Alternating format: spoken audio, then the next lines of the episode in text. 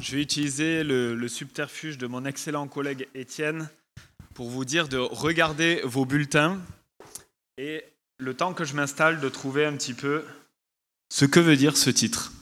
Civis Pacem Parabellum.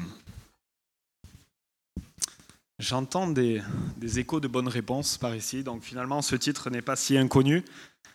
Si tu veux la paix, prépare la guerre. C'est, je crois, la, phrase tatouée sur à peu près la moitié des corps des militaires du monde. Mais ce n'est pas exactement le sens euh, de notre texte ce matin. Ce serait probablement plus juste de traduire Si tu annonces la paix, prépare-toi à recevoir la guerre. Mais alors, comme euh, vient de le dire Gabriel, qu'on poursuit et termine cette section appelée les béatitudes dans ce long sermon qui, qui va jusqu'au chapitre 7, avec ce refrain incessant, heureux, heureux, heureux, vous l'avez noté. Probablement que la première question qui vous vient à l'esprit, c'est Luc, il est où le bonheur là? Parce qu'on n'a qu'un seul verset qui nous parle de paix, mais on en a trois, donc ça fait 75% d'après mes calculs, qui parlent de persécution. Est-ce que c'est pas une erreur de frappe, du coup, le mot heureux Est-ce qu'on a la bonne traduction? Ou alors, on peut se dire, Peut-être que Jésus a une vision assez contre-intuitive de ce que c'est le bonheur, limite masochiste. Ou alors, c'est qu'on n'a vraiment pas compris euh, ce dont il est question dans ce, dans ce verset. Et pour ma part, j'opte plutôt pour la seconde option. Donc je vous propose de, de me suivre et on va se poser la question ce matin, mais en fait, vous qui êtes là, assis, ou euh, comme disait Gab tout à l'heure dans cette rame de métro, qui ne recherche pas la paix? Je ne vais pas faire à main levée parce que personne ne lèvera la main, donc on va gagner du temps. Mais voilà, j'imagine que vous aspirez tous à, la paix dans vos familles, dans vos relations avec vos collègues, euh, au bureau, ou peut-être même euh, ne plus avoir à scruter les offres du bon coin pour trouver un autre lieu euh, où vivre parce que vous supportez plus ces voisins qui font du bruit, qui respectent pas le tour des poubelles, etc., etc. Je vois des gens sourire, euh, ça me rassure, je parle pas dans le vide. Et parfois aussi, on n'est pas en paix dans nos euh, rapports avec les autres parce que on est comme traqué par nos remords. Nous ne sommes pas que des victimes. Notre sentiment de culpabilité nous assaille. On se dit, mais j'aurais peut-être pas dû dire ça. Et puis maintenant, de toute façon, c'est trop tard. Ou alors peut-être que tout roule dans vos relations, et je m'en réjouis, mais qu'une fois seul dans votre lit, avant de, vous endormir, vous regardez le plafond et puis vous vous dites euh, à quoi bon? À quoi rime ma vie? Est-ce que ça, ça, a servi à quelque chose de faire ce que j'ai fait toute la journée et ce que je ferai probablement demain En fait, pour faire court, est-ce qu'il y a du sens à ma vie? Est-ce que ça vaut le coup de passer tant d'années à étudier pour un boulot que j'obtiendrai? Peut-être. Pour finalement, peut-être être licencié de manière économique dix ans plus tard. Est-ce que ça vaut le coup? En gros, ce qui nous laisse pas tranquille, c'est de savoir si, un petit peu comme cette boussole qu'on avait sur les flyers, est-ce qu'on oriente bien notre vie? Est-ce qu'on investit bien notre temps, notre argent, nos relations? La paix intérieure, elle semble pas vraiment au rendez-vous et les journées passent et repassent. Et au final, tant bien que mal, on apprend à, vivre avec, on apprend à vivre avec ces tiraillements, ce flou permanent, cette question sans réponse. Et paradoxalement, à cette quête de paix, eh bien, on constate qu'on vit la guerre. On vit la guerre, elle fait rage dans nos relations, euh, ça s'installe petit à petit. Et puis au bout d'un moment, il y a un point de non-retour, puis ça éclate, et là, on explose. Et si vous avez l'impression que c'est ce que vous vivez aussi, c'est normal parce que c'est ce que je vis aussi et c'est ce qu'on est tous appelés à vivre ici-bas. On a du mal euh, dans nos relations. On recherche la paix, mais on constate qu'on obtient souvent la guerre. Mais ce matin, messieurs, dames, sous vos yeux les plus éblouis, on va parler d'une vraie solution miracle. Une paix que rien n'estompe, pas même la guerre, dont on va aussi parler. Donc sans plus attendre, je vous invite à, regarder comment nous pouvons être heureux, annonçant la paix et recevant la guerre. Et en premier lieu, c'est le verset 9 qui en parle. Vous êtes heureux, vous qui annoncez la paix, vous qui procurez la paix. Et pour rappel, on est sur une montagne en Galilée, avec Jésus qui enseigne des foules. Et dans ces foules, il y a des curieux, il y a des religieux, il y a aussi des gens qui le suivent. Et il les enseigne, il leur parle de ce que c'est que le portrait type, le portrait robot, l'ADN de ceux qui vivent dans son royaume, des membres du royaume de Dieu. Alors de quelle paix il parle? Regardons à la fin du verset 9 qui nous donne un, un bel indice sur la nature de cette paix. On lit, Ceux qui procurent la paix seront appelés fils de Dieu. Et ça, je trouve ça intéressant. Fils de Dieu, c'est simplement parce qu'ils reproduisent la même activité. Ils font la volonté de Dieu. Et, cela pose la question qui suit, mais c'est quoi la paix que Dieu veut procurer, qu'il veut accomplir? Et Éphésiens 2, une autre portion de la Bible, nous parle de cela. Il est dit que Jésus-Christ est notre paix, qu'il est venu réconcilier l'un et l'autre, dans le contexte, les juifs et les non-juifs, en gros tout le monde, avec Dieu.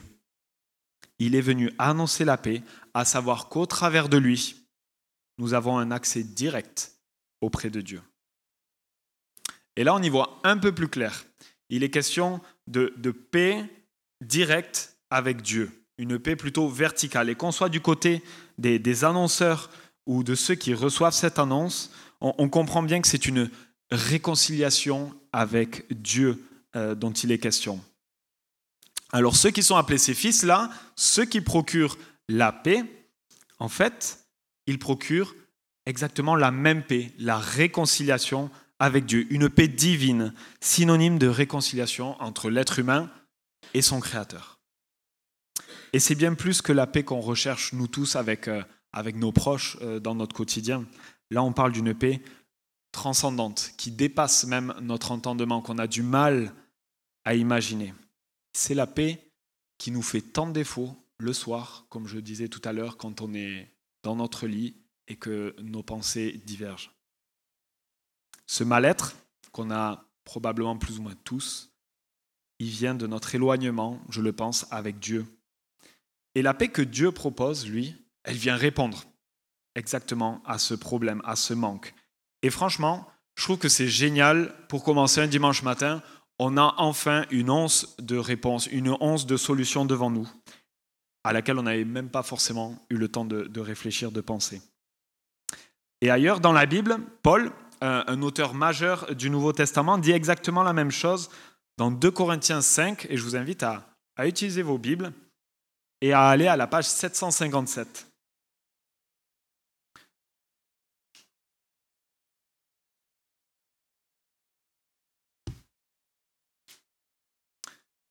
Vous avez le numéro des pages à l'intérieur euh, des Bibles, au niveau de la tranche. Et donc, page 757, je vais lire les versets, euh, le verset 20 du, du chapitre 5, sur la droite. Nous, les chrétiens, nous sommes donc des ambassadeurs pour Christ. Comme si Dieu adressait par nous son appel, nous supplions au nom de Christ, soyez réconciliés avec Dieu. Soyez réconciliés avec Dieu. Et pourquoi les chrétiens ont ce privilège d'être des ambassadeurs? Ben En fait, c'est noté un peu plus haut. Regardez, colonne de droite, toujours verset 17. Si quelqu'un est en Christ, il est une nouvelle créature. Les choses anciennes sont passées. Et voici, toutes choses sont devenues nouvelles. Et tout cela vient de Dieu qui nous a réconciliés avec lui par Jésus-Christ et qui nous a donné ce ministère de la réconciliation.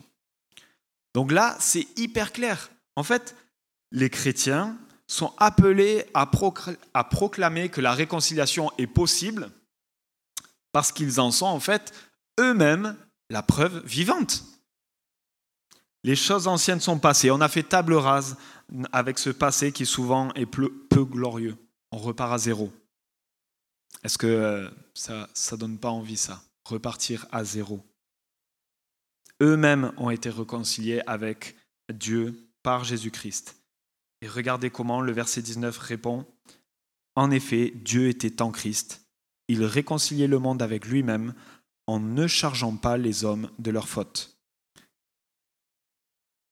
Les hommes ne sont plus chargés de leurs fautes. Jésus-Christ prend sur lui les fautes qui nous séparent de Dieu et opère donc une réconciliation cosmique sans égale. On parle donc de paix verticale, une paix qui nous dépasse, synonyme de réconciliation avec Dieu. Et en fait, c'est pour cela que ces membres de ce royaume dont on parle, dont Jésus parle dans Matthieu 5, on y revient, page 619, ces gens qui supplient les hommes d'être réconciliés avec Dieu procurent la paix et que, en conséquence, ils sont appelés fils de Dieu.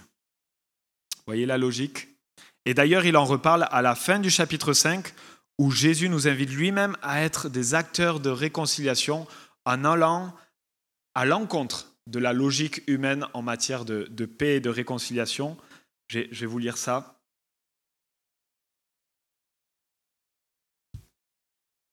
Oups, j'étais dans 2 Corinthiens.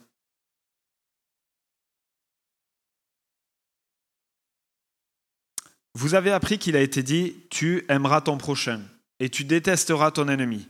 Mais moi, donc Jésus, je vous dis, aimez vos ennemis, bénissez ceux qui vous maudissent, faites du bien à ceux qui vous détestent, et priez pour ceux qui vous maltraitent et qui vous persécutent. Pourquoi? Afin d'être les fils de votre Père céleste. Alors je ne sais pas dans quelle équipe vous êtes ce matin, si vous faites partie de l'équipe des fils de Dieu ou si vous êtes encore en guerre contre lui, mais ce matin je vous invite chaleureusement à considérer cette invitation, cet acte de paix en fait qui vous est proposé, disponible, qui vient faire table rase du passé et donner une relation tellement bienfaisante à laquelle on aspire tous, cette relation avec Dieu qui nous manque. Et en fait, sans cette paix, je suis convaincu qu'on peut rester dans l'impasse toute une vie, tracassé et frustré même par des faux espoirs, d'une paix qui, est illusoire. Et pour nous, qui nous réclamons de ce royaume, quand on lit ces versets, en fait, on est repris, ou du moins, moi, je suis repris, parce que là, il, il est question d'une logique que je n'ai pas toujours, ou même pas souvent, je dirais, de rechercher le bien, pas juste des gens, de ceux qui me nuisent, si vous me connaissez un peu, plutôt, euh, je suis plutôt du genre à ne pas leur laisser trop d'occasion de me nuire. Je m'éloigne. Et pourtant, quand on considère ce que Dieu a réalisé, ce qu'il a fait pour nous, c'est exactement ça. Il est allé vers ceux qui lui disaient non, ceux qui lui crachaient au visage. Il a déployé tout son amour envers ses ennemis. Pour les sauver. Voici comment Dieu prouve son amour envers nous alors que nous étions encore des pécheurs, ses ennemis, Christ est mort pour nous. Apprenons donc à, imiter réellement notre Dieu, à être réellement ses enfants en faisant le bien envers ceux qui même euh, nous persécutent, ne le méritent pas, tout comme nous, en fait, on ne méritait rien. Et prier, bien sûr, pour, pour ces gens-là. Donc là, en fait, il y a une merveilleuse nouvelle pour nous tous ce matin. Pour ceux qui sont encore ses ennemis, parce que la proposition de paix est toujours possible, elle tient toujours en fait, et il y a un merveilleux rappel aussi pour ceux qui ont déjà accepté cette proposition. Face à l'adversité, imitons notre Sauveur. Donc on revient maintenant à, Matthieu 5 et au texte qui nous intéresse, et on va se poser la question à nouveau, mais que dit euh, ce texte au sujet du bonheur de ses ambassadeurs, parce qu'on n'a pas résolu l'énigme, il y a toujours de la persécution dans l'air. Et donc on vient de voir, et une raison est évoquée qui doit nous procurer euh, de la joie, être fils de Dieu. Et en fait c'est énorme, c'est un titre d'honneur qui supplante tous les, tous les lords, les barons, les comtes ou, je ne sais quoi, même Albert de Monaco. J'ai appris cette semaine que Albert de Monaco, on devait l'appeler si on le rencontrait, chose que je doute, mais Son Altesse Sérénissime, le prince souverain de Monaco. C'est assez pompeux, hein Et puis en fait, quand on y pense, mais, mais Monaco, c'est un caillou le gars est prince d'un caillou. Certes, il y a de l'argent, mais ça reste un caillou. Et là, le titre dont on parle, c'est Fils de Dieu, du Dieu qui tient pas qu'un caillou, mais qui tient le monde dans sa main, et par qui ce monde subsiste, celui qui l'a créé et qui transforme des vies. Moi, par exemple, je suis très fier euh, d'être toulousain et je pense qu'il y a des raisons en cela. Et encore hier soir, euh, j'ai pu euh, trouver quelques arguments de plus à PEPS Découverte, Toulouse by Night. Mais combien je suis bien plus fier d'avoir cette appellation Fils de Dieu. C'est le titre d'honneur suprême, vous n'en trouverez pas un qui lui arrive à la cheville.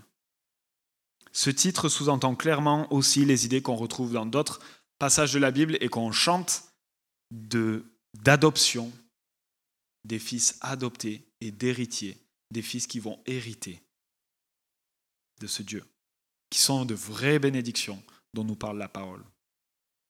Et la deuxième raison qui nous pousse à être dans la joie pour ces annonceurs, mais en fait, c'est tout simplement, ils verront des vies changer.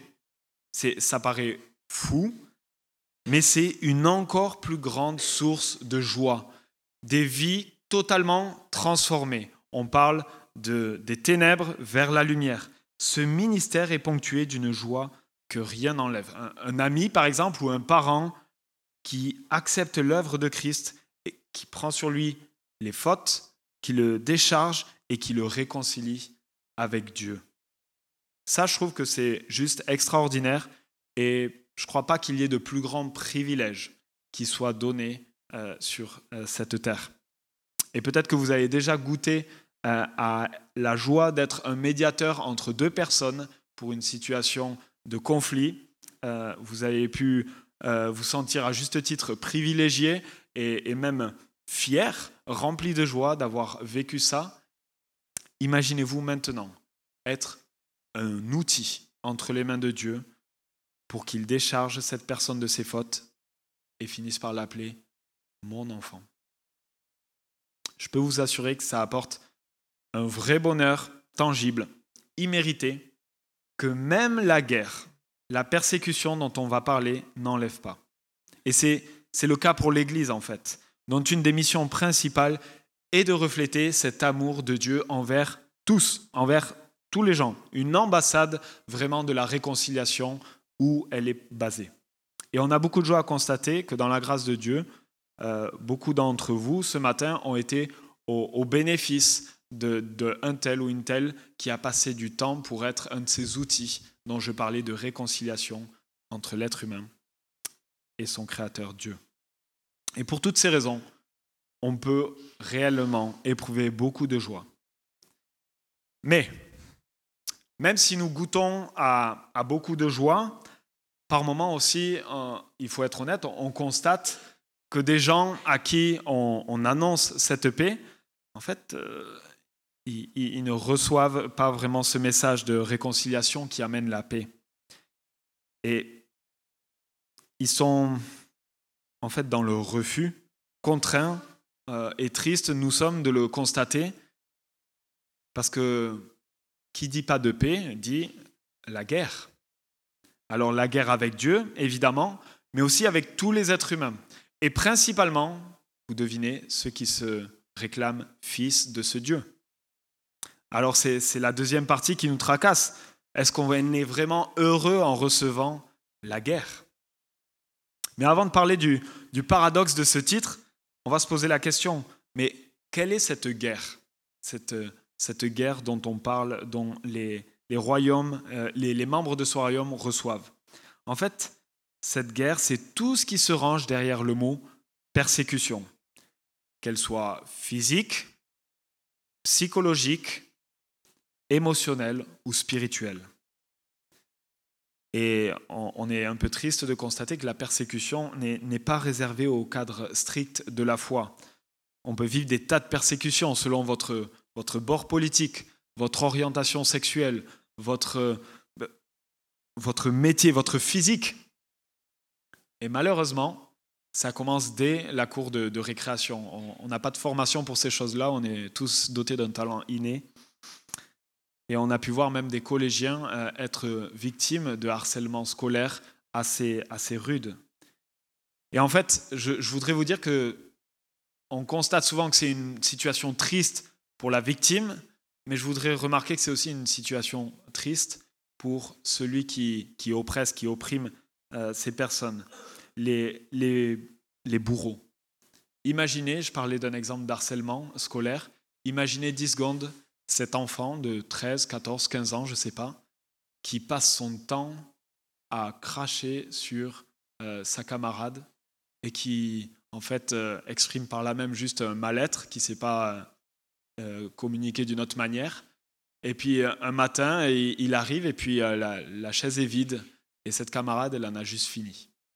Imaginez cet enfant qui doit vivre avec ça, cette culpabilité tout au long de sa vie. Et pas besoin de prendre des exemples aussi, aussi dramatiques. Si je réfléchis honnêtement au nombre de fois où j'ai pu faire mal à quelqu'un en ouvrant ma bouche, je suis confus, je suis honteux. Je n'arrête pas de dire pardon. Donc en fait, on vient de voir que la persécution, ça apporte vraiment le malheur. Pour la victime, évidemment, mais aussi pour les fautifs. Mais il faut, il faut se poser la question encore, mais pour quelles raisons valables peut-on subir la persécution? Parce que là, je parlais de tout type de persécution, mais que nous dit le texte? Regardez avec moi, verset 10, il est question de la justice, persécuté pour ce que vous faites. Alors, il peut y avoir deux types de justice comprises là dans, dans ce texte. D'abord, la justice pour euh, laquelle euh, on va parler de la justice de Dieu qu'il octroie par Jésus-Christ. On va parler de, du salut. Donc, par exemple, on vous attaque simplement parce que vous êtes en train de parler de la justice que Dieu accorde au, au travers de Jésus à l'un de vos proches. On va dire que c'est un exemple classique. Mais on peut parler aussi de justice éthique car les membres de ce royaume sont appelés à, revêtir, à la suite de Jésus, une justice éthique dans un monde où euh, l'éthique est bien euh, questionnée. Par exemple, vous êtes dans une équipe commerciale et, là, il y a une prime de, fin d'année pour atteindre l'objectif qui tombe au, au, 13e mois, comme on appelle. Et là, euh, toute l'équipe se met d'accord, bon, on le déclare pas comme ça, au moins on est sûr qu'on n'est pas imposé, ça sera reporté sur l'an prochain, tout ça. J'y connais rien. Peut-être qu'il y a des gens qui pourront mieux euh, parler que moi à ce sujet. Mais là, dans cette équipe, devinez quoi? Il y a un chrétien et lui, il dit, écoutez, faites ce que vous voulez, mais moi, pour ma part, je vais le déclarer euh, normalement, comme d'habitude. En fait, euh, croyez-moi, peu importe la taille de l'équipe, celui qui va être calomnié à la machine à café, celui qui va être insulté peut-être même en frontal, parce qu'on est, on est quand même en question d'argent là, donc euh, ça ne nous laisse pas euh, totalement clair, mais ce sera lui. Simplement pour avoir été juste au regard de la loi. Mais il y a aussi une autre raison mentionnée dans le texte pour laquelle on peut subir une forme de persécution. Et elle est là, verset 11, il est dit à cause de moi, à cause de Jésus. Donc là, c'est plutôt persécuté pour ce que vous êtes, parce qu'on parle de rejet ou d'attaque parce que vous êtes chrétien, ce qui signifie petit Christ, des, gens qui vivent à la ressemblance de Jésus-Christ. Et en fait, si on regarde l'exemple de Jésus-Christ sur la terre, si vous connaissez un petit peu euh, la deuxième partie de la Bible, le Nouveau Testament, vous vous rendrez vite compte que lui, c'est le premier d'entre tous qui a, qui a subi la persécution. Il a été traité de fou par sa famille. Il a été rejeté par les gens de sa région, par les chefs de son peuple qui cherchaient à le lapider. Pas vous faire la définition de ce que c'est. Pour finalement être trahi par l'un de ses plus proches collaborateurs, l'un de ses disciples, et finir crucifié par ses concitoyens qui criaient À mort À mort injurié et moqué de tous sur le pire supplice qui soit donné à l'époque, la croix romaine. Niveau persécution, ça donne une perspective. Aujourd'hui encore, et malheureusement, euh, on n'a pas terminé avec ça. Lorsque vous révélez que vous êtes chrétien, que vous devenez parfois en danger, parfois même une cible, j'ai en tête euh, un ami d'origine indienne qui, qui, a rencontré ce message de l'évangile et qui l'a accepté et qui s'est fait littéralement jeter de sa famille et pour qui même, euh, quelques temps plus tard, sa mère a, utilisé le, chantage au suicide s'il ne revenait pas sur sa décision. Donc imaginez, il était en France, il recevait ça et il ne savait pas quoi faire. On a parlé tout à l'heure, mais l'ONG Portes Ouvertes recense le chiffre euh, faramineux d'environ 360 millions de chrétiens persécutés et opprimés dans le monde en 2022. Donc là, j'ai pris ma calculette, j'ai fait par 8 milliards, au moins on est à peu près euh, rond, ça fait à peu près 4,5% de la population. Juste des chrétiens qui sont persécutés et opprimés en 2022. Donc a priori, ce n'est pas un fait isolé. Mais là encore, malgré ces circonstances pénibles, voici ce qu'affirme Jésus. Toujours dans Matthieu au chapitre 19, il dit, Celui qui aura quitté à cause de moi ses maisons, ses frères, ses sœurs, son père, sa mère, sa femme, ses enfants ou ses terres, recevra le centuple et héritera la vie éternelle. En fait, ce royaume dont on parle depuis quelques semaines, il est tellement beau, il est tellement désirable que visiblement on accepte de, tout perdre et même de subir la persécution. Parce que dans tous les cas, on sera persécuté, je vous en parlais tout à l'heure, euh, autant que ça soit pour une cause qui en vale la peine. Autant que ça soit pour une cause qui nous transcende et qui nous apporte beaucoup de joie.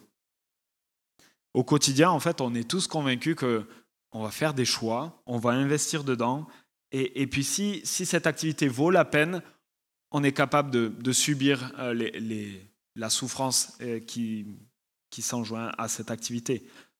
Être parent, c'est des nuits en moins, c'est des inquiétudes, mais on accepte.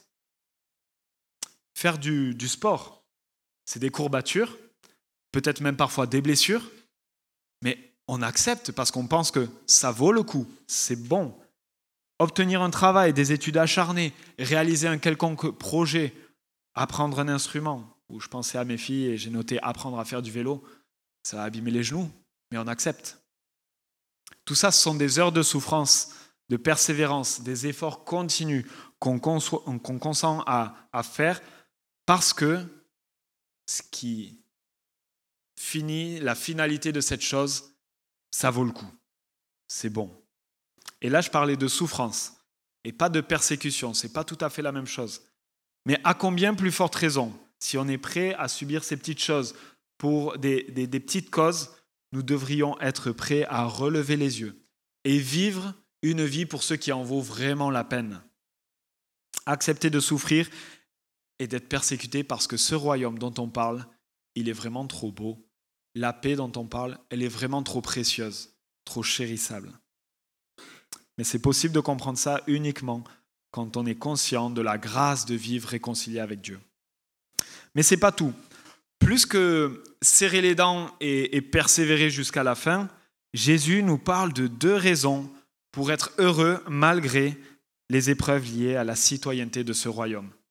Et la première, c'est une récompense aux cieux on a déjà un petit peu parlé, mais regardez verset 12. Oui, il y aura une récompense au ciel. La Bible, elle est assez discrète sur la nature de la récompense, donc je ne vais pas m'étaler dessus. Mais une chose est certaine, si Jésus nous l'affirme, c'est fiable. C'est probablement pas une erreur euh, de frappe. Dans le texte de Matthieu 19 qu'on a lu tout à l'heure, dit que celui qui quitte à cause de Jésus, à cause de lui, tout un tas de choses, recevra le centuple et héritera de la vie éternelle. Et ici, on voit que le, et, c'est quelque chose de, supplémentaire qui, qui s'ajoute. Donc déjà, quand on y pense vraiment, rien que la vie éternelle, c'est grandiose. Et je pense que quand on a conscience de ce que c'est, on signe tous. Ça fait pas lire toutes les pertes inimaginables sur Terre. Mais voilà, ces récompenses sont là. Voilà une raison d'espérer, d'être dans la joie. Et pour ça, on a, je pense, certainement besoin de mettre un petit peu les choses en perspective face à l'éternité. Et je pensais juste à, ces moments qu'on a vécu et que beaucoup d'autres ont vécu de l'accouchement. C'est des souffrances terribles, euh, même si je ne les ai pas vécues aussi bien que ma femme. Mais le reste, la vie de l'enfant, en fait, quand on y pense, on a oublié. C'était quelques minutes, quelques heures, mais le reste, ça vaut le coup. Il y a de la joie. Et encore qu'avec des enfants, comme j'ai dit tout à l'heure, il peut y avoir aussi des défis. Mais quand on met la perspective de notre vie, les 80, 90 ans grand max qui nous sont confiés sur cette terre par rapport à l'éternité, on est sur, euh, euh, un point, un caractère. Et je pense que ça doit nous aider à relativiser et à se poser la question, mais en fait, qu'est-ce qui restera à la fin de ma vie? Est-ce que c'est ma superbe carrière? Est-ce que c'est peut-être tout le pognon que j'ai amassé, mon compte en banque? Un, missionnaire, euh, Jim Elliot, a dit une phrase qui, qui m'a interpellé cette semaine en préparant euh, la, prédication. Et je pense que tu peux, tu peux l'afficher, euh, Jocelyn. Il, n'est pas fou celui qui renonce à ce qu'il ne peut pas garder pour obtenir ce qu'il ne peut pas perdre. Et là, ce monsieur-là nous parle de sa vie. Et lui, il a payé le prix fort à 29 ans en essayant de procurer la paix, d'annoncer ce message dans une tribu en Équateur. Et on peut dire, ah, c'est triste, mais lui, il était convaincu que même le prix de sa vie valait la peine pour servir le royaume auquel il appartient. Donc d'après le verset 12, il y a une grande récompense pour ceux qui endurent la persécution c'est-à-dire tous les chrétiens un jour ou l'autre. Parce que ne nous y trompons pas, on ne parle pas de, huit types de chrétiens, mais on parle bien de huit facettes d'une même personne, du même portrait robot. Et dès maintenant, malgré la peine et l'adversité, ceux qui vivent cette persécution peuvent se réjouir et être dans l'allégresse, parce qu'ils obtiendront une récompense au ciel. Mais c'est pas tout. C'est pas tout. Ça serait suffisant, mais c'est pas tout. Il y a une deuxième raison d'éprouver de la joie. C'est toujours fin du verset 12. En fait, c'est de faire partie de l'équipe de Dieu. Le, le, texte là nous dit que ceux qui expérimentent la persécution, ils sont associés aux prophètes qui les ont précédés depuis la nuit des temps. Et là aussi, c'est un petit peu comme, un, comme fils de Dieu. Tout à l'heure, c'est un titre d'honneur sans pareil, impressionnant. Ça valide notre authenticité, en tant que membre du royaume aux, côtés de ceux qui procurent cette paix depuis tant d'années, depuis toujours. Et je pense que c'est assez énorme. Imaginez un petit peu en France, si, si on revient sur Terre un petit peu, ces titres d'honneur. C'est un petit peu comme si on vous donnait un titre de roi et de héros national un simple citoyen, un mix entre euh, Henri IV et Jean Moulin. Euh, ça serait plus que la Légion d'honneur, là vous serez largement honoré. Alors j'ai envie de vous encourager, si vous vivez euh, en ces moments un quelconque type de persécution à cause de votre foi, de votre ressemblance à Jésus-Christ, tenez bon, ce n'est pas anormal, au contraire, c'est la logique de vivre à la suite de Jésus. Et euh, dans la Bible, il y a un verset qui nous dit, dans 2 Timothée 3, il est assez clair. Du reste, tous ceux qui veulent vivre avec piété en Jésus-Christ seront persécutés. D'une manière ou d'une autre, dans une saison de vie ou à une autre, il y a la persécution.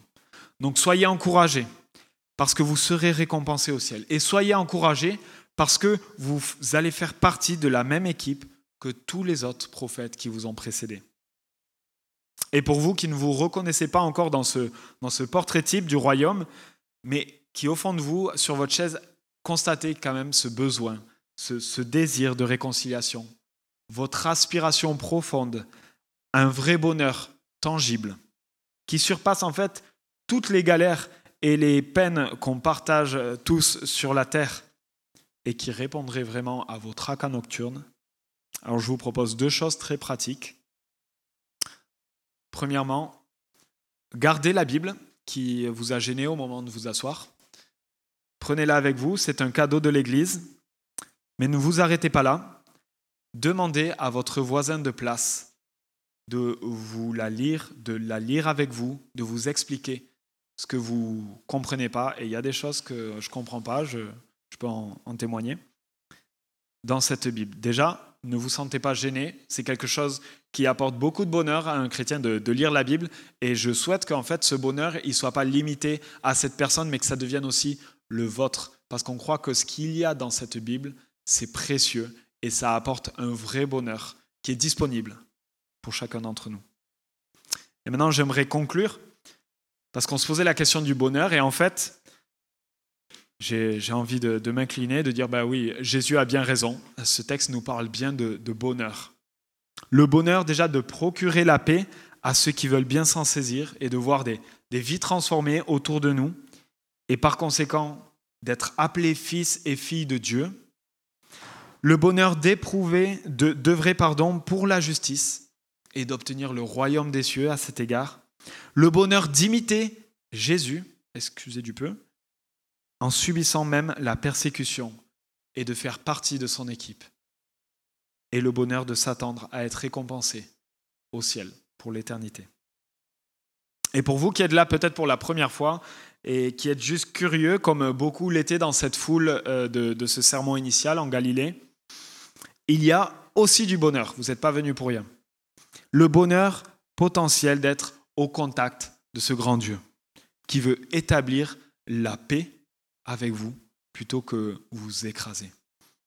Le bonheur de voir aussi des gens de, euh, autour de vous œuvrer pour la justice à laquelle au final on, aspire tous là aussi et qui euh, nous amène à vivre dans un monde euh, un peu moins mauvais. On dit souvent meilleur, mais un peu moins mauvais, ça marche aussi. Le bonheur d'envisager que tout ce qu'on trouve dans ce passage, dans la Bible, c'est pas qu'une histoire, c'est pas qu'une jolie histoire pour s'endormir le soir, mais que c'est la vérité. Et que c'est peut-être la vérité qui changera radicalement votre vie, qui vous donnera une raison rationnelle de traverser toutes les difficultés de notre existence en goûtant au vrai bonheur d'être réconcilié avec Dieu. C'est tout ce que je vous souhaite, rien de plus, rien de moins, et c'est possible par l'action de Dieu, alors je vais, le lui demander.